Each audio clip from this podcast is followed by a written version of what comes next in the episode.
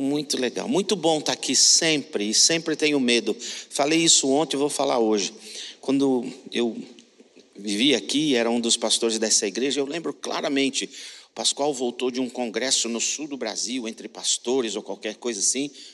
E quando ele chegou, ele disse assim: Ah, é tão bom estar na minha igreja de novo, no meu púlpito. Aqui eu prego com tanta tranquilidade, me sinto em paz para pregar. E quando eu vou nas outras igrejas, eu fico tão nervoso, medo de errar. E quando eu chego aqui, é aquela paz. Naquele dia eu pensei, cara, para mim é exatamente o contrário. Quando eu vou na igreja dos outros, que se lasque, mas quando eu estou na minha igreja, dá um medão.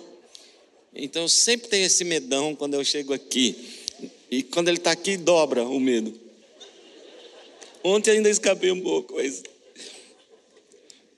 E o nosso pastor, eu sei que ele está pregando sobre as trombetas do Apocalipse. Como eu não tenho nenhum talento musical para soprar nada, eu vou pregar no Apocalipse 5 hoje.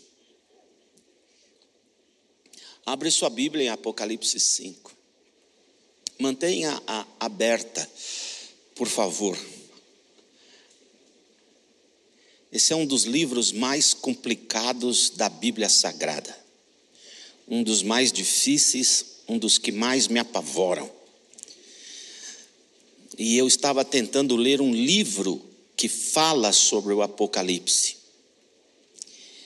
E o sujeito, na introdução do livro, disse: O livro do Apocalipse tem mais livros escritos sobre ele do que todos os outros livros da Bíblia juntos. Todo mundo quer escrever sobre Apocalipse e eu quero fugir do Apocalipse. É muito complicado, mas eu tenho só um jeito de olhar o Apocalipse. Antes de olhar o Apocalipse como profecias que acontecerão, eu gosto de olhar o Apocalipse como a história da vitória de Jesus, que mostra para mim Jesus vitorioso. E o trecho da Bíblia Sagrada que eu vou ler para você está todo no presente, não no futuro. Apocalipse 5 diz assim: Então vi na mão direita daquele que está assentado no trono um livro em forma de rolo, escrito de ambos os lados e selado com sete selos vi um anjo poderoso proclamando em alta voz: Quem é digno de romper os selos e de abrir o livro? Mas não havia ninguém, nem no céu, nem na terra, nem debaixo da terra, que pudesse abrir o livro, ou sequer olhar para ele. Eu chorava muito, porque não se encontrou ninguém que fosse digno de abrir o livro e olhar para ele. Então, um dos anciãos me disse: Eu não sei quem é o ancião, é um velho qualquer que estava lá no céu falando alguma coisa. Mas ele disse: Não chore. E está de forma bastante imperativa, que é para parar de chorar. Não chore, acabou choro. Eis que o leão da tribo de Judá, a raiz de Davi, venceu para abrir o livro e os seus sete selos. Depois vi um cordeiro que parecia ter estado morto, em pé, no centro do trono, cercado pelos quatro seres viventes e pelos anciãos. Ele tinha sete chifres, que quer dizer poder absoluto, sete, número perfeito, absoluto, intenso, total poder. Ele mesmo disse antes me foi dado todo o poder nos céus e na terra. Este agora ele vê o chifre para o judeu simboliza poder. Ele tem sete, absolutamente poderoso, e sete olhos que são sete Espíritos de Deus enviados na, por toda a terra. A maneira de dizer, Ele é onisciente, onipresente, Ele sabe tudo, Ele vê absolutamente tudo. Ele viu você levantar hoje de manhã, Ele viu a angústia da sua alma, Ele viu como você escovou o dente e alguns que nem escovaram, Ele viu como você chegou aqui, Ele vê tudo. Nada fica escondido. Eu não sei se eu gosto disso ou fico com medo disso, que nada fica escondido. Olha só, versículo 7. Ele se aproximou. Você está percebendo que não tem nenhum verbo no futuro? Ou está no presente ou já está no passado. Ele se aproximou e recebeu o livro da mão direita daquele que estava sentado no trono, que é o Pai, invisível, mas de, de certa maneira ele tem uma mão que o filho vê e da mão dele pega o livro, o rolo. Ao recebê-lo, os quatro seres viventes e os vinte e quatro anciãos prostraram-se diante do cordeiro. Cada um deles tinha uma harpa e taças de ouro cheias de incenso. Que incenso é esse? Que cheiro tem? Da onde vai? Para que vai? O incenso são as orações dos santos. E eles cantavam um hino novo. Tu és digno de receber o livro e de abrir os seus selos, pois foste morto e com o teu sangue compraste para Deus gente de toda tribo, língua, povo, nação, incluindo os argentinos. Tu constituíste reino e sacerdotes para o nosso Deus. E eles, agora um verbo no futuro, reinarão sobre a terra. Então olhei e ouvi a voz de muitos anjos milhares e milhares e milhões de milhões. Eles rodeavam o trono, bem como os seres viventes e os anciãos, e cantavam em alta voz: Digno é o cordeiro que foi morto de receber poder, riqueza, sabedoria, força, honra, glória e louvor. Depois eu vi a galera do mundo que estava na frente dele, o povão, vi todas as criaturas existentes no céu, na terra, debaixo da terra e no mar, e todos os que, ne, todos os que neles há, que diziam: Aquele que está sentado no trono e ao cordeiro, seja o louvor e a honra e a glória e o poder para todos sempre. Amém. Senhor Jesus, ajuda-nos a viver este mundo com a perspectiva de Apocalipse 5. Dá-nos a graça de vivenciar as experiências boas ou duras da nossa vida sem tirarmos jamais os olhos de Apocalipse 5. Ajuda-nos ajuda hoje a entender que a vitória de Jesus é a nossa vitória. Abençoa-nos nesta manhã com consolações com consolações nos nossos corações. Faz isso hoje, porque senão a gente não vai aguentar. Nos abençoe, eu te peço, no nome bendito e forte de nosso Senhor Jesus Cristo. Amém e amém. Apocalipse 5 é um dos capítulos mais gostosos. Eu disse para você que eu tenho medo do Apocalipse, tenho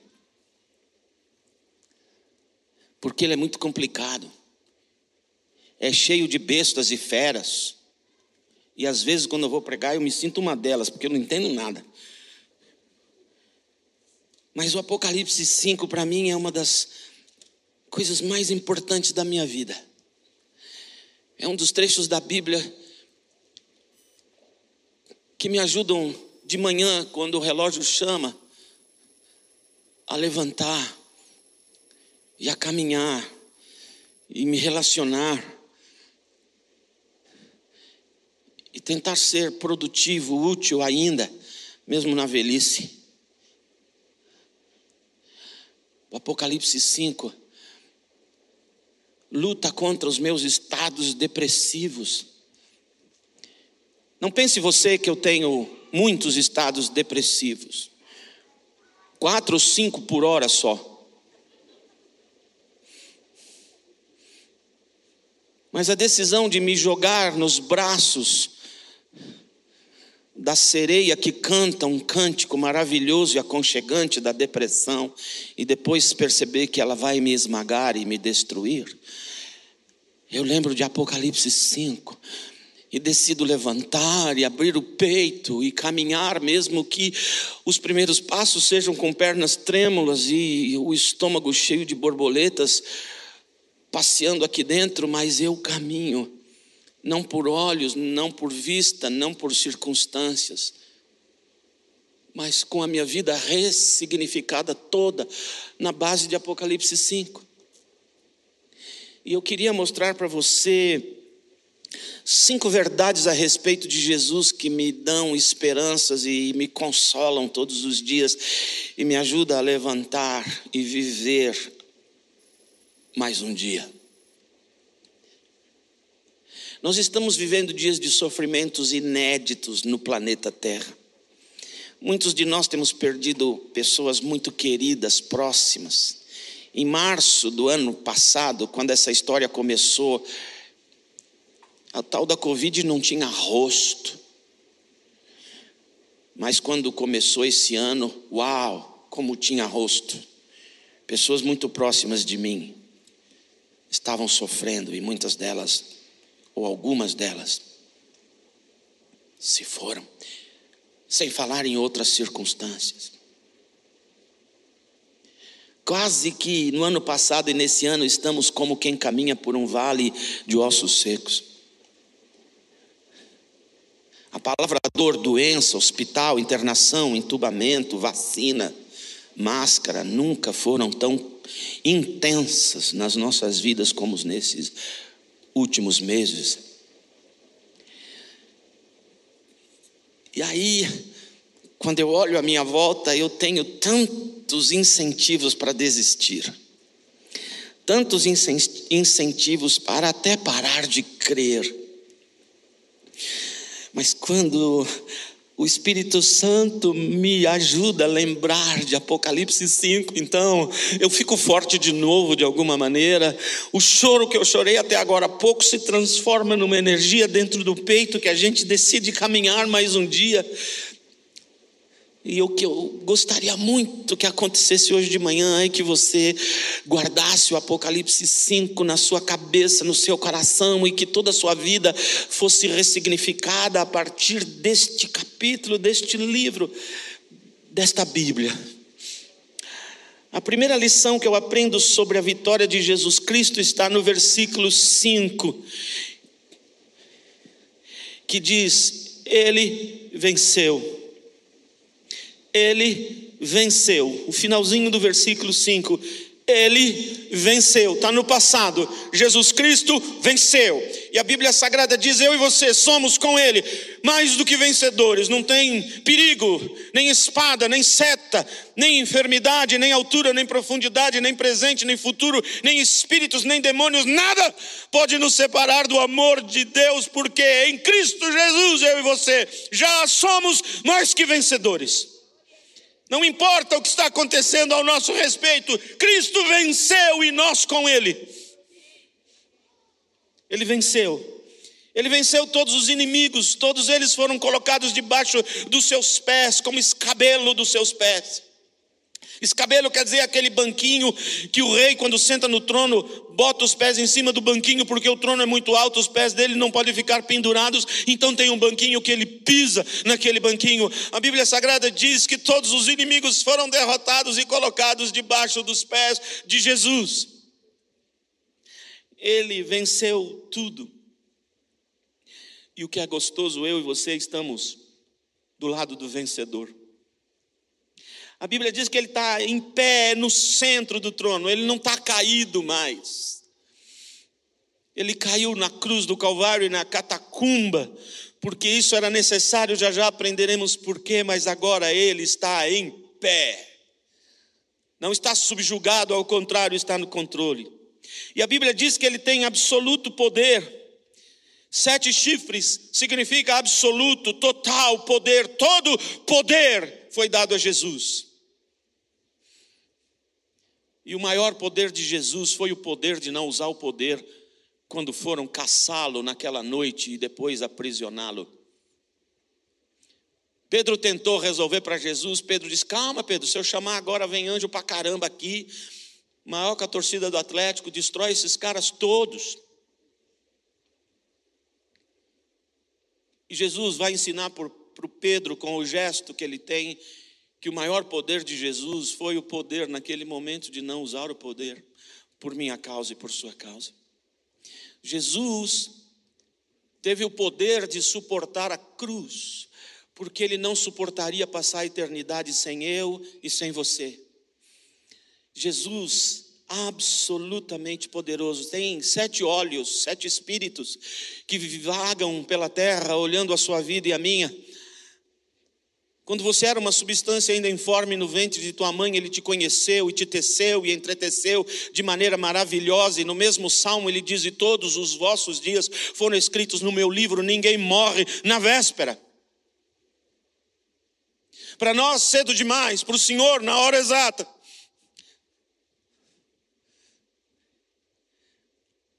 Ele vê tudo.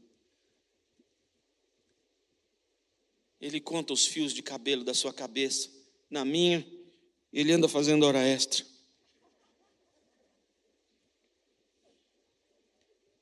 Não cai uma folha de uma árvore sem que Deus permita. Você já viu o outono? Ah, onde eu moro, o outono tem uma época, no começo de novembro, que parece as árvores combinam. Começa a chover folha. Você anda com folhas cobrindo os seus pés até os joelhos no outono. E quando aquela chuva de folhas começa a cair, eu fico pensando nele. Deus dizendo: pode cair. Você não, espera um pouquinho. Pai, agora você pode cair. Agora você, agora você, agora você, agora você. Ah, segura, segura, segura. Não está na sua hora, ainda não. Agora você, agora você, agora você. Eu penso, acho que Deus não tem o que fazer, né? Não ordenando folha para cair porque Ele está no mais absoluto poder.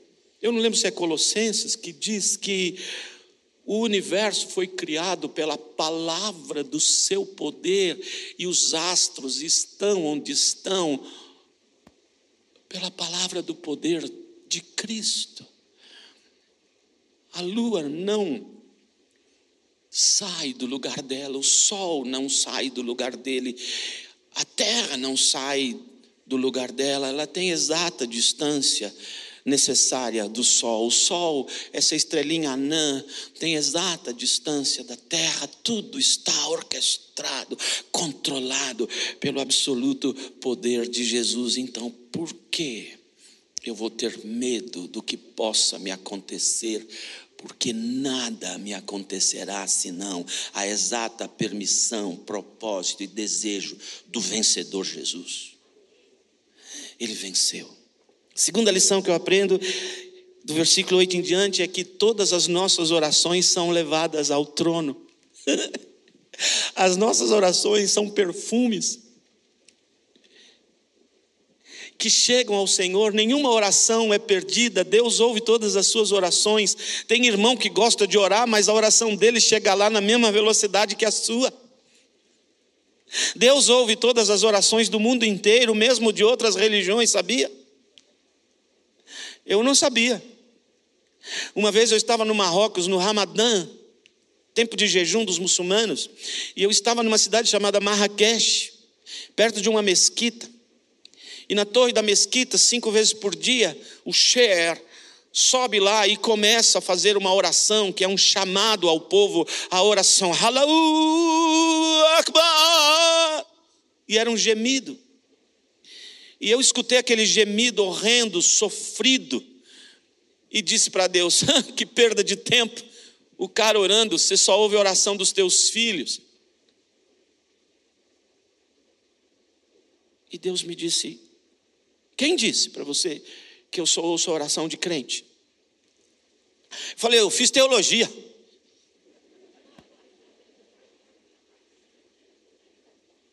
Seminário é bom, mas eu fiz de noite, colei algumas matérias, mas eu sei que você não ouve. E fui brigando com Deus.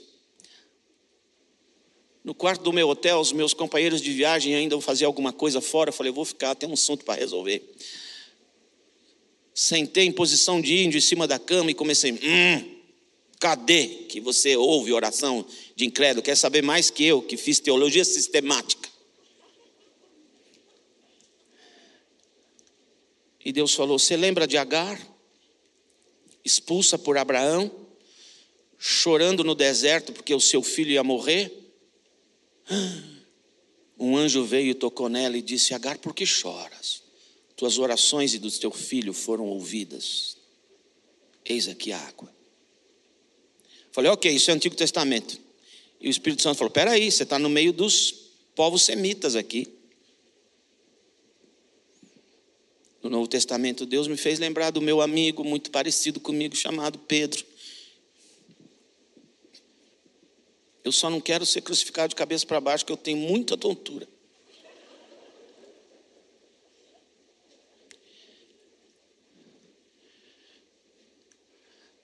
O Pedro está lá na casa do amigo dele, carioca. Estava na laje. Menino carioca, vivia nessa cidade. Subiu na laje do menino. E o Senhor lhe dá um sonho. Daqui a pouco o Pedro vai entender que tem um menino lá longe que não conhece o Senhor como os judeus conheciam, que fazia muitas orações e ajudava os pobres, e as suas orações chegaram ao Senhor. Então Pedro foi lá, falou de Jesus. O que o Senhor me ensinou naquele dia, que ele ouve a oração dos incrédulos, mas que ele só vai responder quando um anjo vai mediar a oração ou um filho de Deus como missionário prega a palavra e eles têm conhecimento de Jesus, então a oração, a resposta da oração desce. Mas o Senhor agoniza no céu quando ouve o clamor dos seres humanos que ainda não conhecem Jesus e não têm o mediador entre eles. O Senhor agonia pela nossa obra de evangelização, a fim de que estas pessoas recebam Jesus e também respostas de suas orações. Mas se você é filho do Deus Altíssimo, se Cristo é o Senhor de tua vida, nenhuma oração tua deixou de subir. Que gostoso saber que a vitória de Jesus garante a chegada de todas as minhas orações, dores, gemidos, prantos diante dele. E quando um filho do Deus Altíssimo, uma filha do Deus Altíssima, não importa se tem dois anos de idade, ou 98 ou 102, tudo isso se transforma em cheiro suave às narinas de Deus. Quer perfumar o Senhor? Ore. Ore. Não só aquela lista de quero, quero, me dá, me dá. Mas também aquela de dizer aleluia, aleluia, aleluia, eu te adoro. Porque todas as orações chegam lá. Terceira grande lição que eu aprendo aqui é que o sangue de Jesus garante que não vai faltar ninguém no céu que já tenha sido comprado pelo sangue de Jesus. A Bíblia diz aqui, no final do versículo 9: E com teu sangue comprastes para Deus gente de toda tribo, língua, povo, nação. A Bíblia não está no futuro aqui, a Bíblia já aqui está no passado. Não está dizendo, porque por causa do sangue de Jesus, gente de todas as raças, povos, tribos, cento e tantas tribos indígenas no Brasil sem a presença missionária. 3.500 nações diferentes no continente africano e talvez 40 ou 50% delas jamais ouviu falar de Jesus, milhares de idiomas diferentes na Índia, milhares de dialetos, milhares de dialetos na grande China. A Bíblia diz que estes, estas pessoas não estarão lá, a Bíblia diz já estão lá. Porque a vitória de Jesus já coloca tudo no passado, não é uma possibilidade, é um fato consumado. Ninguém faltará. Ah, pastor, meu filho aceitou Jesus. Eu vi a fé do meu filho, eu vi a consagração de vida dele, mas agora ele desviou-se, ele está longe, ele chegará lá. Eu gostaria da reconciliação, da volta dele diante dos meus olhos, ainda nesse mundo, mas eu garanto para você: todo aquele, toda aquela que foi comprado pelo sangue do Cordeiro estará lá. Você fala, mas, mas, mas, mas está afastado. Se é filho, estará lá. Porque Jesus não é como eu, ou talvez como você. Eu, quando faço bem para uma pessoa, eu falo assim: olha, se promete que você vai mudar de vida? Prometo. Então, tó. E daqui a pouco a pessoa pronta de novo, eu vou falar para ela assim: estou entendendo, estou entendendo. Ali atrás você prometeu que ia mudar, e porque você prometeu que ia mudar, eu fiz aquilo para você. E agora você faz isso? Se eu soubesse, não tinha feito aquilo para você. Jesus não é assim. Ele, mesmo sabendo que você ia pecar tudo o que pecou depois de se converter, mesmo assim, ele morreu na cruz do Calvário por você e pegou todo o escrito de dívida que lhe era contrário e cravou na cruz. Está pago, você é meu, te comprei e eu te trarei para viver a eternidade comigo. Amém? Amém. Última grande lição que eu aprendo aqui.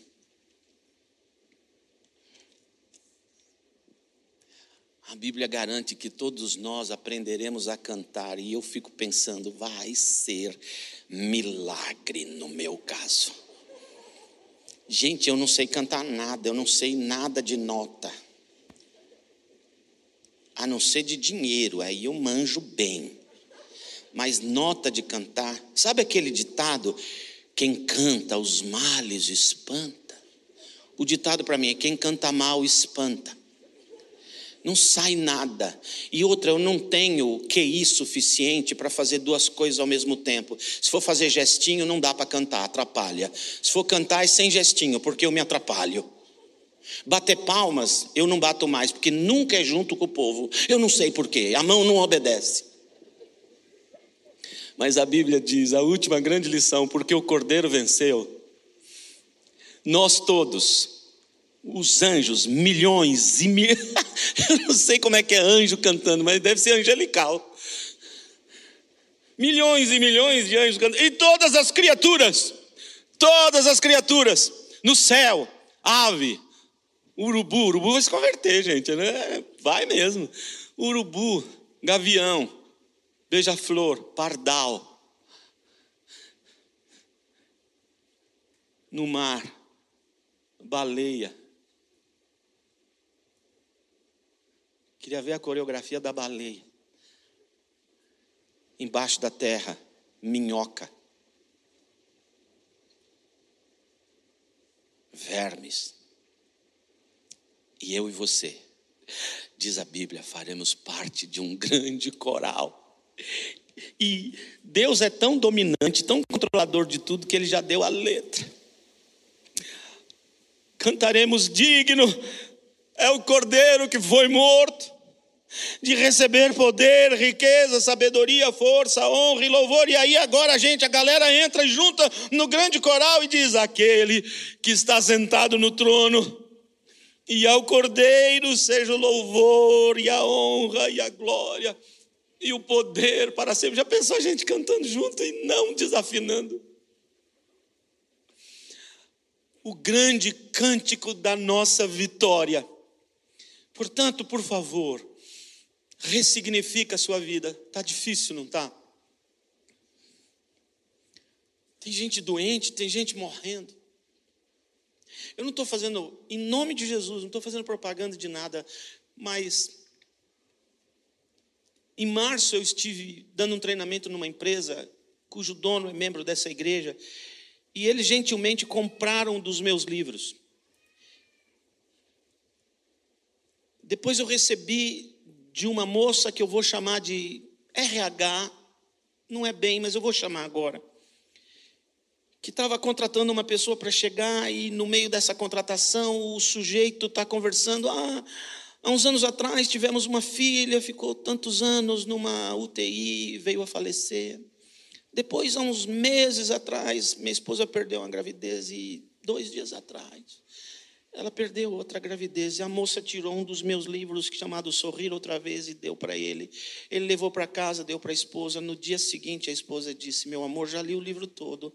agradece essa empresa.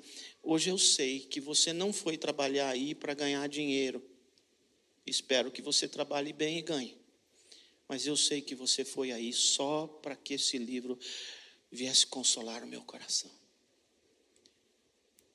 Há três semanas, uma dentista ligou para mim do Brasil dizendo: Achei seu número, me desculpe entrar em contato. Meu filho morreu há nove meses, afogado, quatro anos, e eu estou lendo o seu livro e meu coração está enchendo-se de consolação. E uma pessoa dessa cidade me mandou um e-mail desse tamanho há três dias atrás, dizendo: desculpe me intrometer na sua vida, mas meu filho adolescente partiu repentinamente há três meses. Eu estou lendo o seu livro, obrigado, porque eu estou ganhando alguma consolação. Não, nenhuma. Nenhuma separação é fácil. O mundo está complicado.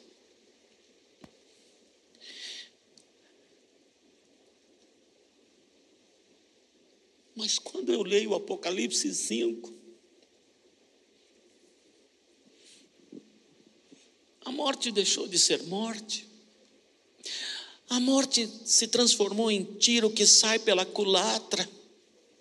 Eu não sei se você fala assim. Desculpa se eu falei um palavrão. Ela vai dar um tiro em você, sai nela, ela vai te matar e ela só te dá a vida.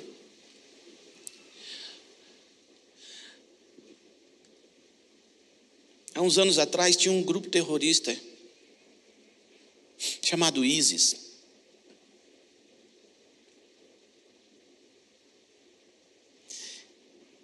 E eles pegaram 11 ou 12 rapazes e degolaram eles todos na praia.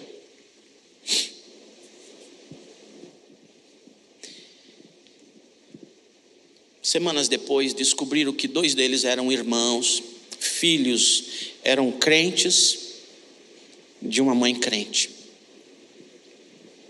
E a TV Algeciras foi entrevistar a mãe e disse: O que, que você tem a dizer para o grupo ISIS?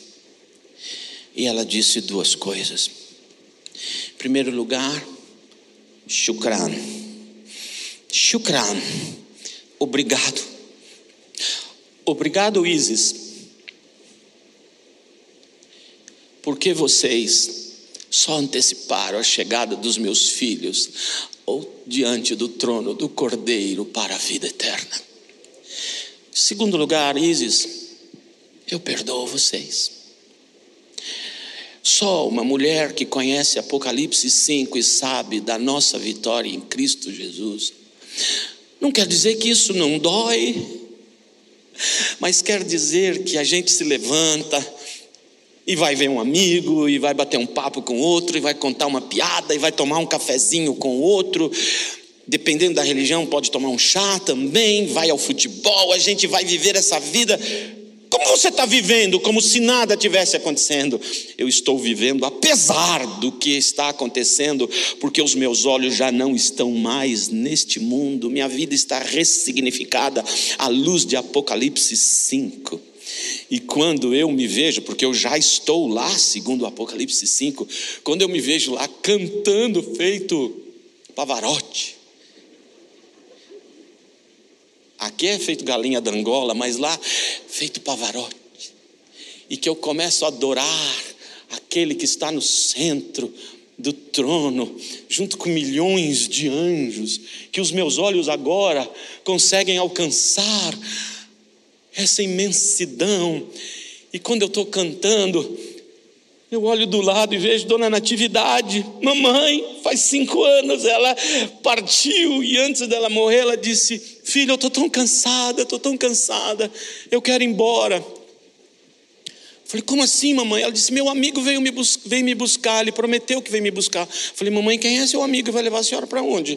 Falei, filho, Jesus. Ele falou para mim que ele vai me levar no colo lá para o céu. Eu falei, ah, mamãe, para com isso. Vai, quantos anos a senhora tem? 84. Eu falei, ah, mãe, quantos anos morreu sua irmã? 97. Eu falei, então, mãe, dá um tempo. Tem uns 10 anos ainda, fica aqui comigo. Falou, não, filho, eu estou cansada, está na hora de ir. Falei, você tem certeza, amanhã? Ela falou, tenho. Eu lembrei de Apocalipse 5 e disse, fecha os olhos, mamãe. Mano, senta aí do outro lado da cama, segura na mão da mamãe, eu vou segurar também. Ele pegou numa mão, eu peguei na outra e disse, Senhor Jesus, você é o amigo da minha mãe, né? Você falou que vai levar lá no colo. Ela disse que está afim de ir. Eu e o mano estamos dizendo para o Senhor, pode levar a mamãe. A mamãe na, com a cabeça no travesseiro assim, fez assim. Quando ela fez assim, eu olhei para o meu irmão, ele olhou para mim, a gente, quando voltou os olhos para a mamãe, ela estava assim. Acho que eu não fui. Falei, mãe, vamos deixar esse assunto para o seu amigo. Ele resolve. Dois dias depois, ela se foi. Eu não gosto de repetir, porque toda vez que eu repito eu me sinto do mesmo jeito. Mas faz quatro anos que o meu companheiro de viagens antecipou a cidadania e foi para o céu. A saudade, como disse uma irmã desta igreja para mim, a saudade não diminui com o tempo, ao contrário, do tempo ela se alimenta mas eu não olho mais para aqui. Eu olho para lá, porque quando eu estou cantando, feito Pavarotti, Pavarotti, sei lá o nome do cara, eu fico cantando lá e de repente eu olho do lado e vejo mamãe, penteca do jeito que era, na canelinha de fogo, em frente ao cordeiro, e eu olho do outro lado Rafa dançando pra caramba do jeito que ele gostava, tocando bateria, yes, aleluia, glória a Deus. Agora eu ressignifico a minha vida à luz de Apocalipse 5. Você já foi comprado pelo sangue, porque só os que foram comprados estarão lá. E o único jeito de ser comprado pelo sangue que Jesus derramou na cruz por sua causa é daí de onde você está, presencialmente ou online, dizer para Ele: Eu me vendo, eu me entrego, eu quero ser teu, entra no meu coração torne-se o meu Salvador. A Bíblia diz que quem crê com o coração e com a boca confessar, este será salvo. A Bíblia diz que quem crê com o coração e com as mãos confessar, este será salvo. Entregue sua vida para Jesus. Ressignifique a sua vida à luz da vitória que te aguarda. Porque eu e você somos mais do que vencedores.